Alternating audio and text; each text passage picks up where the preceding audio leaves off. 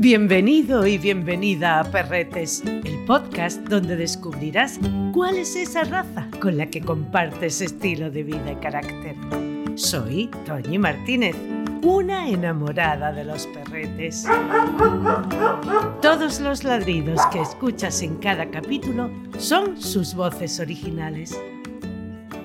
El cane corso, un mastín italiano, es una raza de perro moloso originaria de Italia con unos orígenes muy antiguos bien conocidos, pero a partir de ahí con muy pocos registros. No obstante, intentaré acercarte a ella lo máximo posible y de la manera más ajustada a la realidad.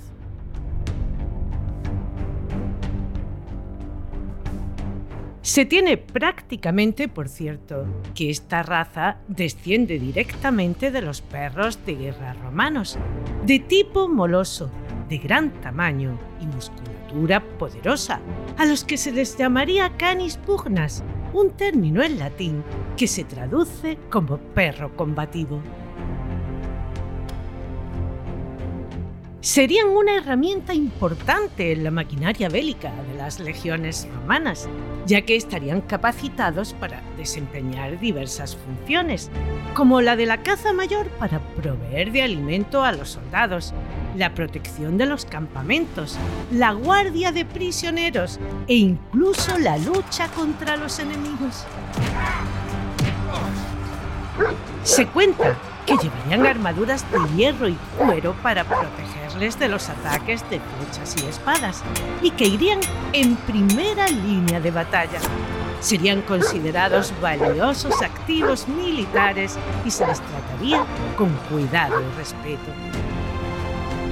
En los circos romanos también se les vería enfrentándose a leones, osos y otras fieras salvajes.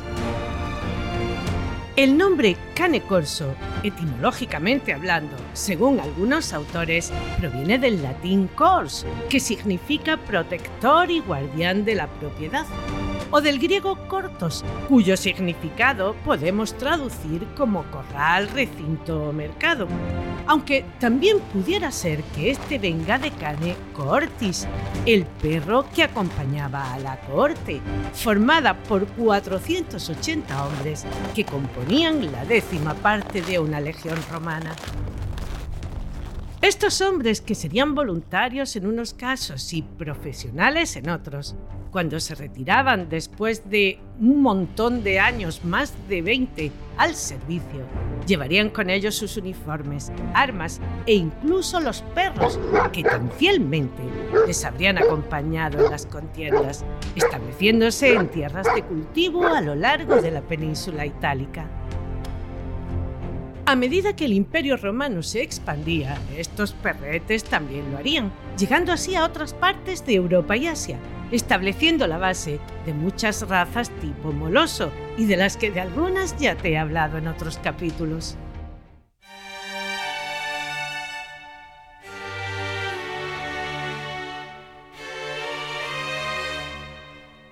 A partir del siglo XV encontramos los primeros registros de la raza. Se hablaría de ellos en poemas de Niccolo Machiavelli, Tito Giovanni Scandiano, Leporea y Giovanni Battista Marino. Erasmo di Balbason, en su poema La caza, los cita como corso.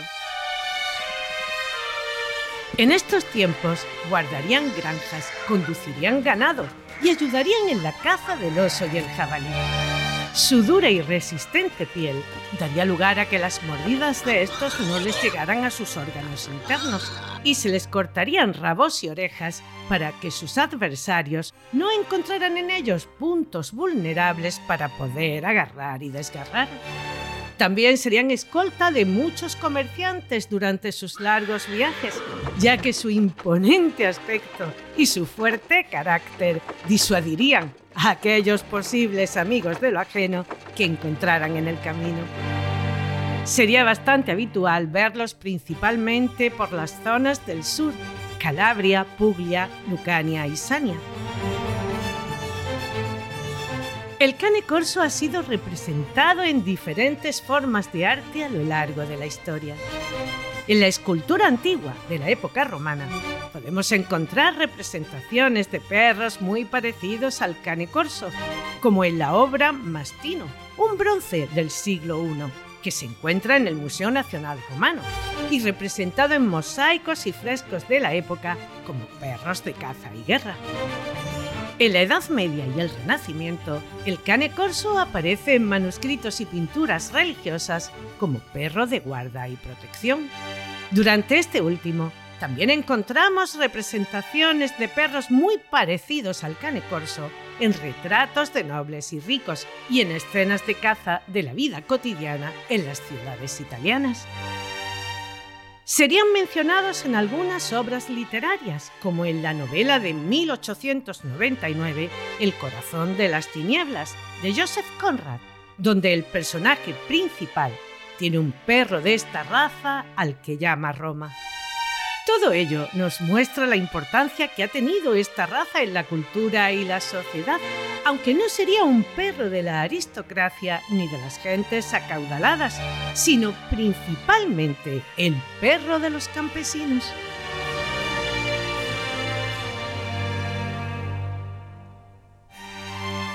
El cane corso estaría a punto de extinguirse después de la Segunda Guerra Mundial. El conflicto bélico provocaría una gran devastación en Italia, lo que afectaría significativamente a la población canina, incluyendo, lógicamente, al cane corso. A esto se sumaría la falta de interés en la raza y la disminución de la demanda de perros de trabajo en Italia. En las décadas de 1950 y 60, la raza habría disminuido tanto que solo se mantendrían unos pocos ejemplares en las zonas rurales del sur de Italia. En los años 70, un grupo de criadores italianos, liderados por Paolo Brever, comenzarían un programa de cría para recuperarla, enfocándose en rescatar los rasgos originales y en la mejora de su temperamento y habilidades para que así se convirtieran en perros de compañía. Estos criadores, entre otros muchos, serían el propio Brever, al que se le considera uno de los padres fundadores del renacimiento del cane corso y que junto a su esposa Silvana fundarían el criadero La Porta di Pinta, que se convertiría en uno de los más exitosos en la cría y en la exhibición. Giovanni Bonatti sería otro criador destacado. Fundaría el criadero Belmonte y sería fundamental en la creación de los primeros estándares para la raza y en la promoción de ellos como perros de trabajo y compañía. Mario Perricone, criador y juez de la Federación Cinológica Internacional, sería un defensor clave en el renacimiento del cane corso bajo el afijo del contadino y uno de los primeros en exportar a otros países. Angelo Macario influiría en el desarrollo de la raza en América del Norte fundaría el criadero Escandifios en 1976 y sería uno de los primeros en importarlos a los Estados Unidos. Todos ellos basarían sus planes de cría en reproducir con ejemplares equilibrados y saludables, con excelentes temperamentos, buenas actitudes en el ring y habilidades de trabajo. En 1983 se fundaría la Sociedad de Amantes del Cane Corso en Italia, siendo la organización oficial que representa y promueve la raza en Italia y en todo el mundo. Esta sociedad se encarga de establecer los estándares, organizar exposiciones de belleza y pruebas de trabajo, llevar a cabo un registro genealógico de los perros y garantizar que los criadores cumplan con los requisitos de salud y temperamento para garantizar la calidad de la raza. También tienen como objetivo difundir el conocimiento sobre ella y educar sobre el cuidado y la responsabilidad de tenerles como animales de compañía. También trabaja en estrecha colaboración con otras organizaciones caninas internacionales. En Italia es la única organización reconocida oficialmente por el Ministerio de Agricultura, Alimentación y Bosques para la regulación de la cría y el registro del cane corso. Además, es miembro de la Federación Cinológica Internacional, la Organización Internacional de Criadores de Perros.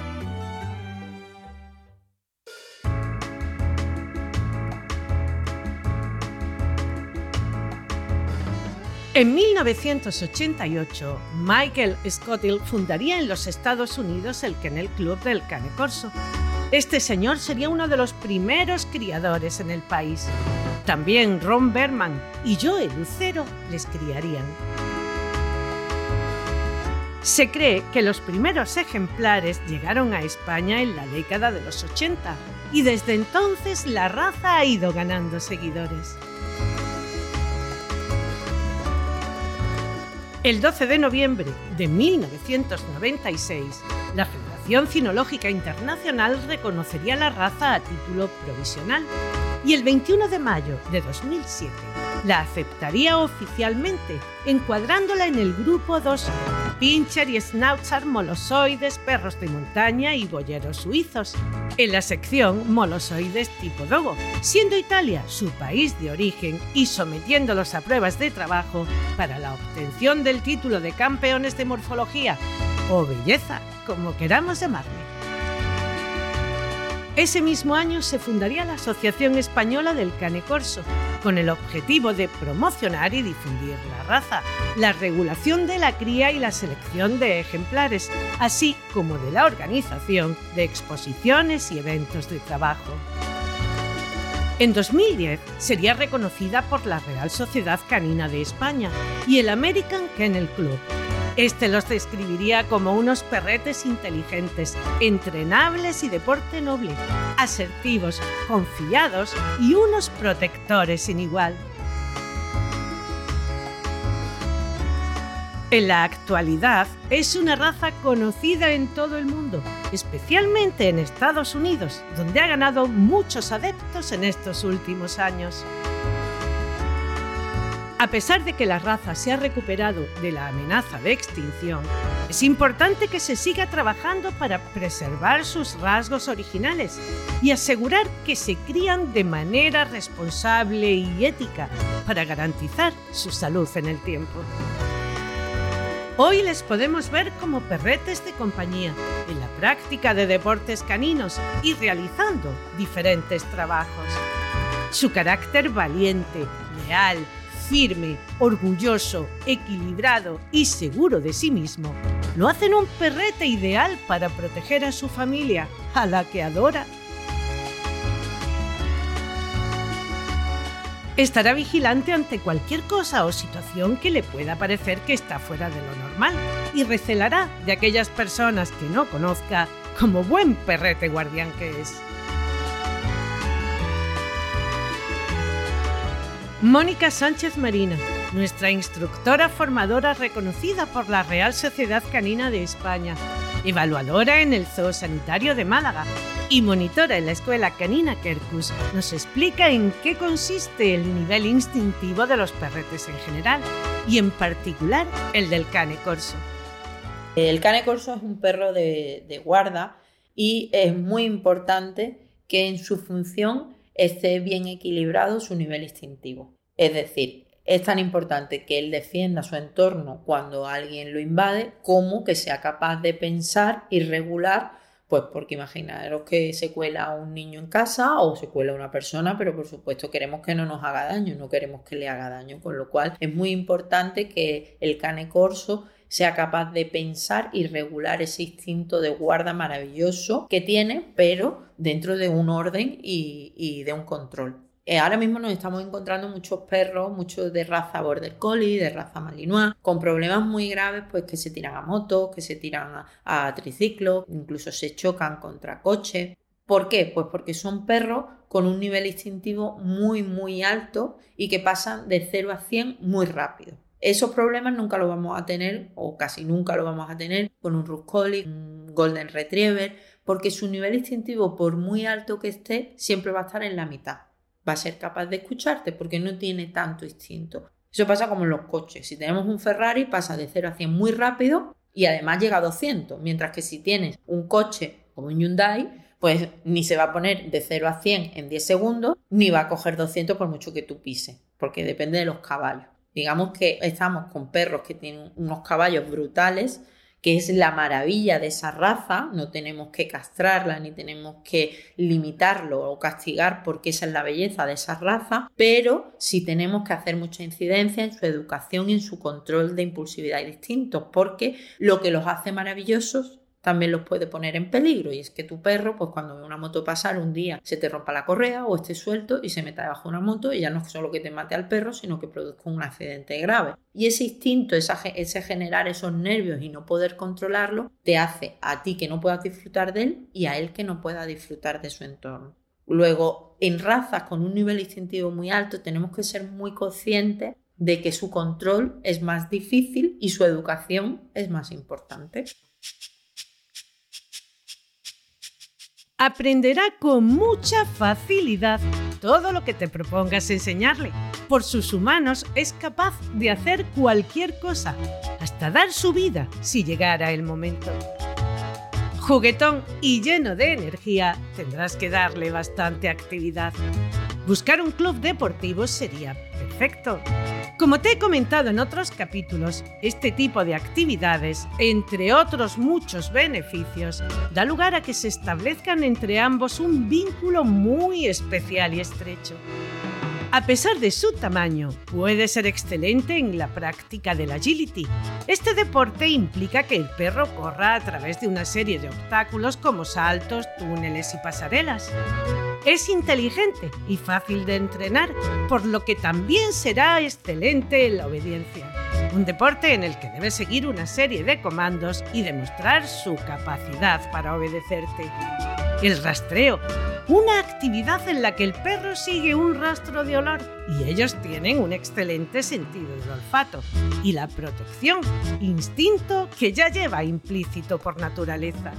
Estas tres disciplinas, obediencia, rastreo y protección, es lo que hoy conocemos como OCI, en las que siempre han destacado y que, como te decía antes al hablarte de los criadores que participaron en la recuperación, se tuvieron muy en cuenta a la hora de la cría. También disfrutará jugando contigo a que le lances la pelota y dando largas caminatas por el monte. Con las personas chiquitas creará un vínculo muy especial. Será dócil, paciente, cariñoso e irá con muchísimo cuidado para no causar el más mínimo daño. Pero como siempre te digo, vigila el juego y enséñales que los perretes son fabulosos compañeros de juego, pero nunca jamás juguetes y que hay que respetarles y tratarles con delicadeza. Si sus necesidades físicas y afectivas están cubiertas, vivirá en cualquier espacio, grande o pequeño. No necesitará más que el metro cuadrado que haya alrededor tuya. No es ladrador, a no ser que quiera avisarte porque lo considere importante. Deberá ser con él firme pero siempre amable, así como tener conocimiento y experiencia en razón fuertes. No es el más indicado si nunca has tenido un perrete.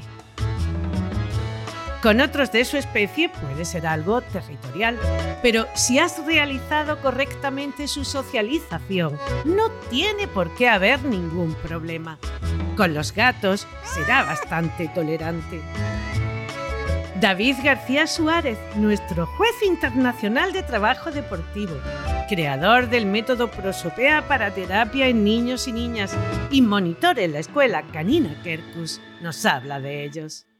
El Cane Corso es un perro, en nuestra experiencia, mm, muy interesante, bastante más fácil de educar de lo que puede parecer por su aspecto y por su corpulencia.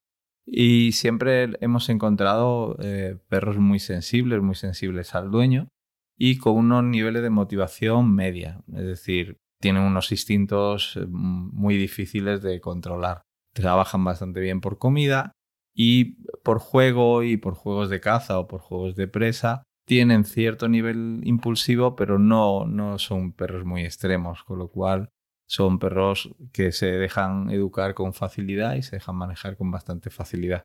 Lo único que sí hemos visto en alguno que hemos conocido es eh, ciertas pequeñas expresiones de inseguridad. ¿eh? Que entonces, pues la recomendación un poco cuando vayáis a buscar, si os aficionáis e intentáis buscar un cane corso, es que veáis que todos los perros son fáciles de adaptar, es decir, que sean seguros y que no les veáis ningún miedo, porque eso al medio largo plazo es lo que nos hace que los perros tengan facilidad para adaptarse a la ciudad, que son siempre entornos muy estresantes y muy difíciles, y que realmente pues sean fáciles de convivir en nuestros entornos habituales.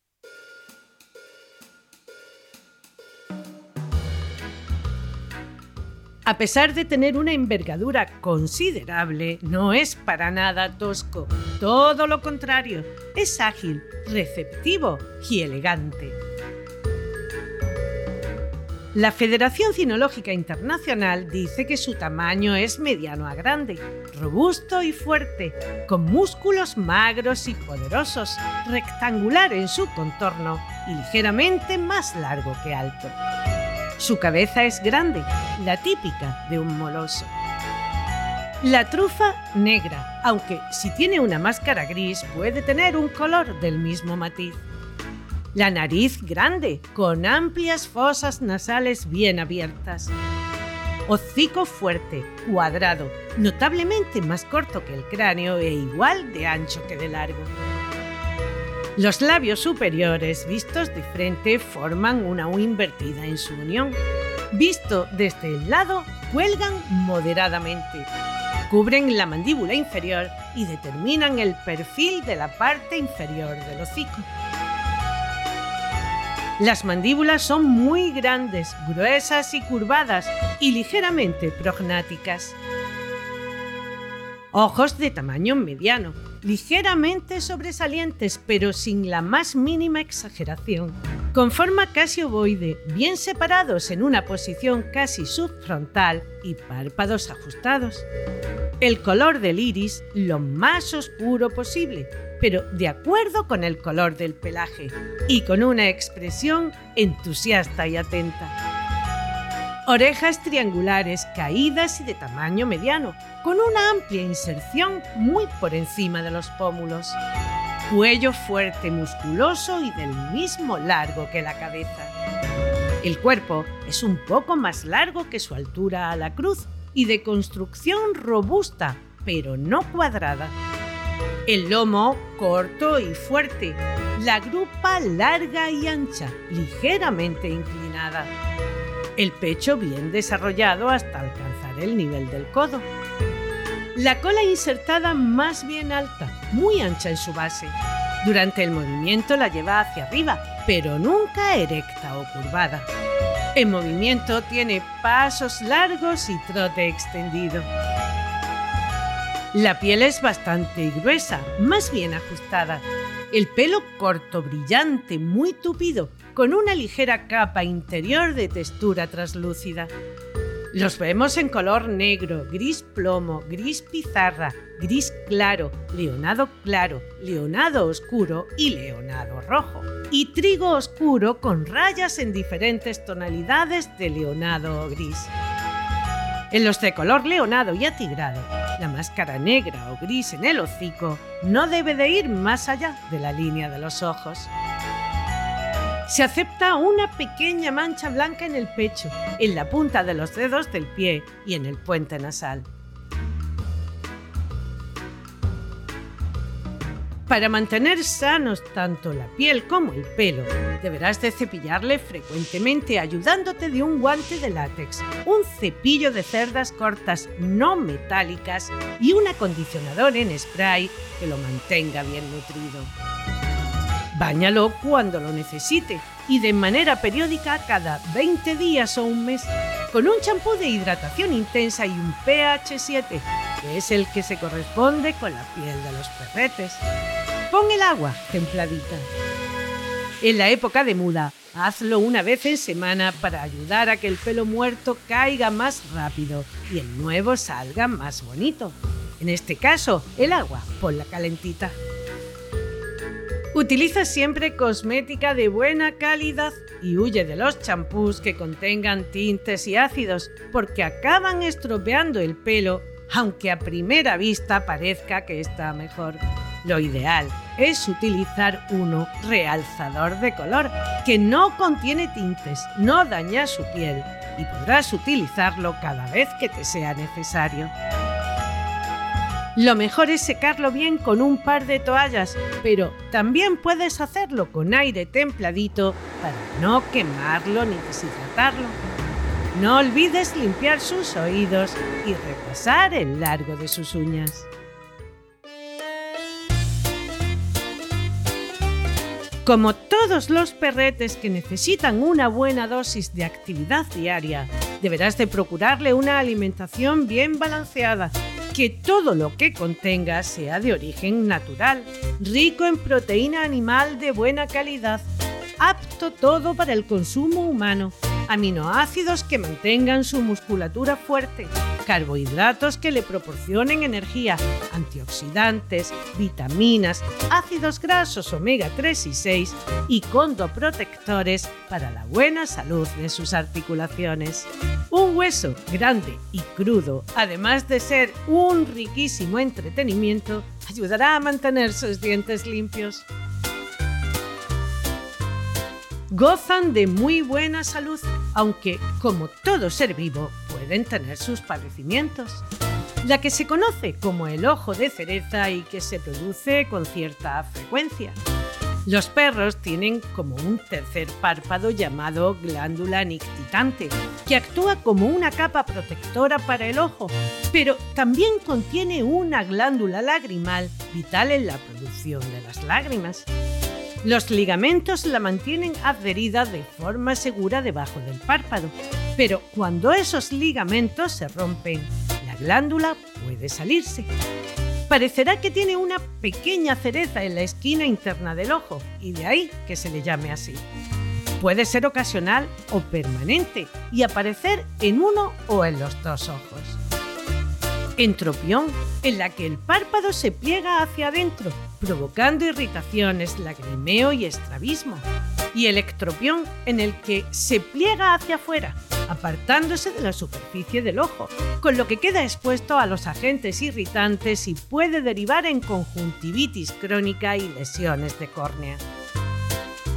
Retinopatía multifocal, en la que la retina se desprende produciendo pérdida de visión e incluso ceguera. La displasia de cadera y codo también pueden aparecer, aunque al ser enfermedades genéticas, lo más normal será que los criadores no reproduzcan con ejemplares que la padezcan. Como en la mayoría de razas grandes, son propensos a la torsión y dilatación gástrica, que puede llegar a ocasionarles la muerte. Divide la ración en un par de veces al día o incluso tres.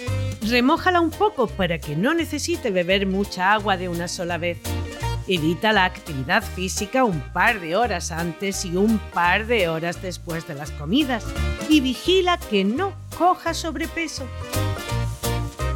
Los cachorros suelen crecer bastante rápido, para evitar daños ortopédicos, es mejor que limite su ejercicio a juegos libres en zonas pequeñas, que evites los paseos largos hasta que cumpla el año y que no esté más gordito de la cuenta. No me cansaré de poner en primer plano la importante labor de las personas que realizan una buena crianza para que éstas se mantengan en el tiempo y no se extingan. Quienes hacen una cría adecuada solo cruzarán aquellos ejemplares sanos, de buen carácter, que se correspondan con las directrices que marca su estándar. Socializará a sus cachorros de la manera adecuada. Te lo entregará con sus vacunas y desparasitaciones correspondientes e inscritos en el libro de orígenes de su país. El pedigrí no es un capricho ni una moda es la historia de ese cachorro que llevarás a tu familia y con el que compartirás tu vida. La crianza responsable no fabrica perros, no explota, así que en muchos casos deberás saber esperar.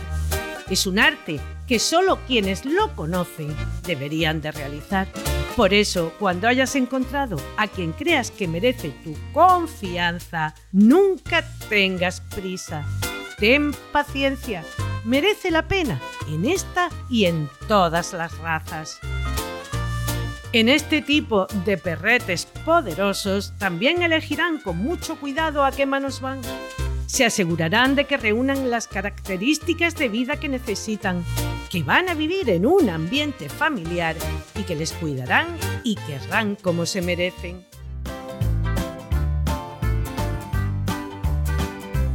Su esperanza de vida, si hemos atendido bien sus necesidades tanto de ejercicio como de alimentación y cuidados en general, estará entre los 10 y 12 años. Su estándar marca peso y altura. Los machos deberán estar entre los 64 y 68 centímetros y entre 45 y 50 kilos de peso las hembras entre los 60 y 64, con un peso de 40 a 45 kilos.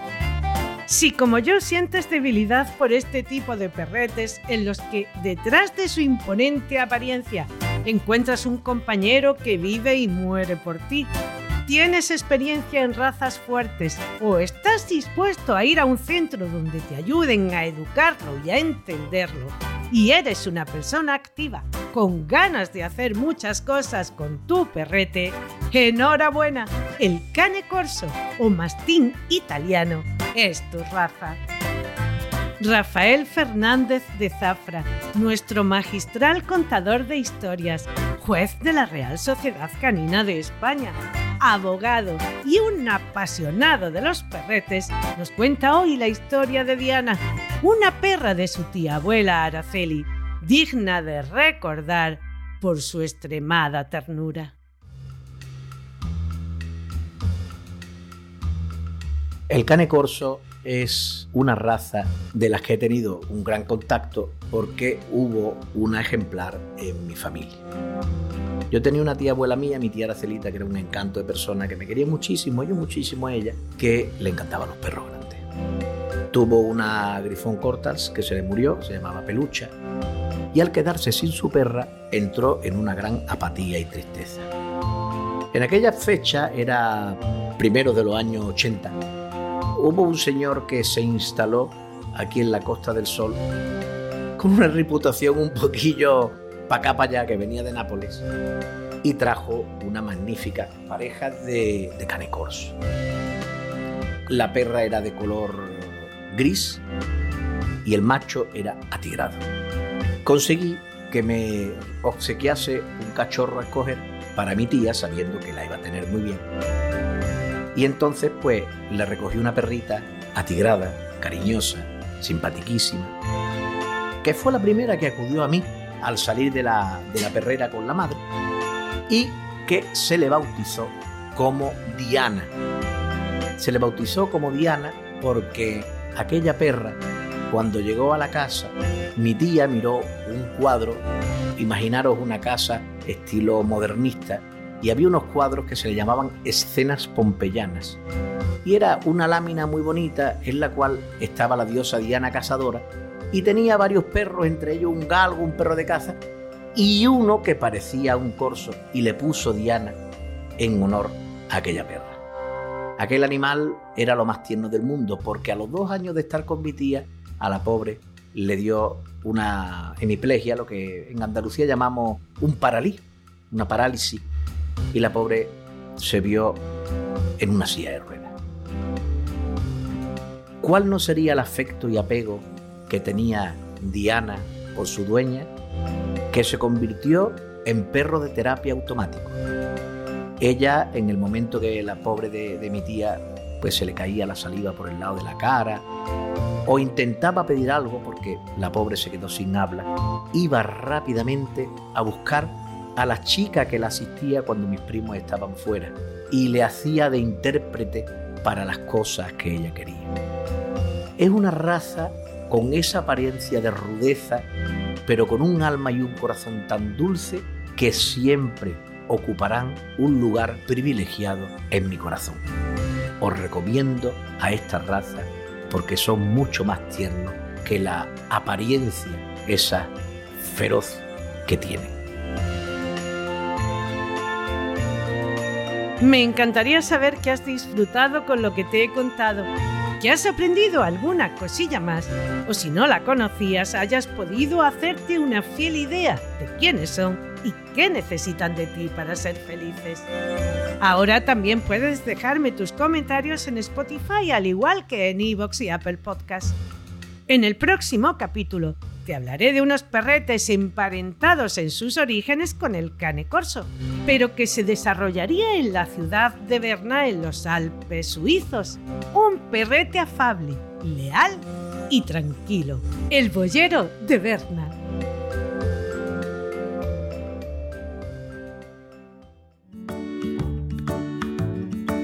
Has escuchado Perretes, un podcast de Toñi Martínez con la colaboración de Mónica Sánchez Marina, Rafael Fernández de Zafra y David García Suárez. Pablo Cruz hizo la supervisión. Mi agradecimiento a María Santonja, Francis Arrabal y Pablo Cruz por animarme a llevar a cabo este proyecto.